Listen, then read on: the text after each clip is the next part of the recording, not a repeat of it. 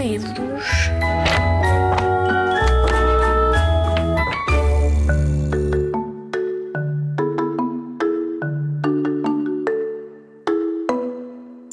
Olá, o meu nome é Isabel Stilwell e eu tenho 57 anos, mas já tive 5 e também já tive 9.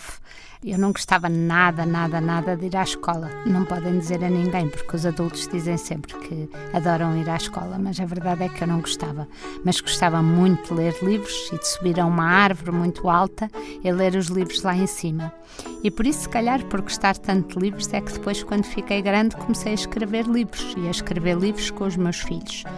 E esta história que eu vos vou contar é a história de uma menina chamada Madalena. Ela tem 5 anos, na altura da história, e ela acordou uma noite com um pesadelo muito grande, muito grande, e começou a gritar: Avó, avó, avó, porque ela é minha neta. E eu fui lá correr e perguntei: O que é que foi, Madalena? O que é que foi? E a Madalena disse: Oh, avó, há um monstro, um monstro muito grande que me vai comer. Então Agora vou-vos começar a contar a história.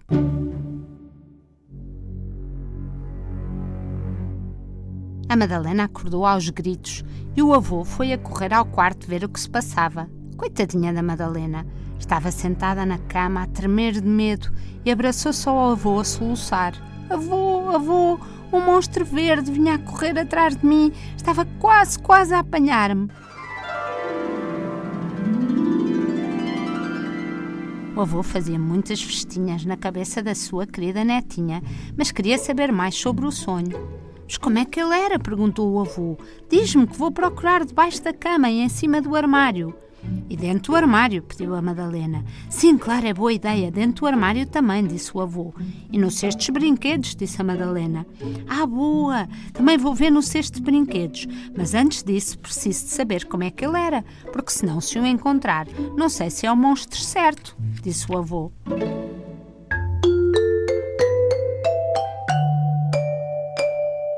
A Madalena deitou-se para trás nas almofadas e fechou os olhos por um instante para ver se conseguia explicar-lhe como era o monstro que andava atrás dela no sonho. É enorme, avô, é peludo. Começou, mas depois abriu os olhos assustada. Vou, não quero, não vou fechar os olhos, porque ele volta. Quando eu fecho os olhos, ele volta e eu fico outra vez com medo. Tá bem, não feches, mas responde só às minhas perguntas, para ver se consigo perceber melhor. Diz-me quantos olhos é que ele tem? Três, disse a Madalena sem hesitar, e um é na parte de trás da cabeça, por isso vê-me mesmo quando eu fujo para trás. Ai, que medo, disse o avô da Madalena, também já a tremer um bocadinho. E a boca? Pelo menos boca tem só uma? A Madalena concordou. Só tem uma boca, mas é enorme, e uma língua muito comprida, que estica e depois enrola muito depressa e leva-nos para dentro dela. O avô coçou a cabeça. Estou a ver como a de um camaleão. A Madalena concordou. E o nariz? perguntou o avô. O nariz é muito achatado, parece um cogumelo. Bem, acho que agora, se o encontrar, já o reconheço. E lá foi o avô procurar debaixo da cama e em cima do armário. Dentro do armário, disse a Madalena. Ai, é verdade, dentro do armário, disse o avô. Mas também não estava lá nada. E no cesto de brinquedos? disse a Madalena. Ai meu Deus, estou tão esquecido, respondeu o avô, enquanto tirava os brinquedos todos para fora, mas nada de monstros. Mas fizeram tanto barulho que a avó apareceu com os olhos cheios de sono.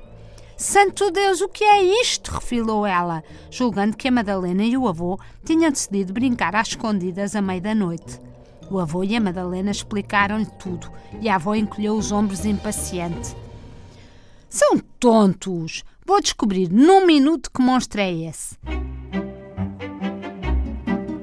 E tirando o telemóvel do bolso do roupão, escreveu: Monstro grande, mais três olhos, mais uma boca, mais língua de camaleão, mais nariz de cogumelo. Depois carregou no pesquisar e exclamou contente: Helena, não é preciso ter medo. É um monstro vegetariano, não come meninos. A Madalena ficou muito contente e o avô também. Dez minutos depois estavam todos a dormir, mas sabem o que é que ela fez na noite seguinte? Na noite seguinte, ela levou para o lado da cama uma cenoura e uma, e uma alface e muitas coisas verdes, que era se o monstro voltasse. Pelo simples não, em vez de a comer a ela, sempre tinha ali umas verduras muito boas.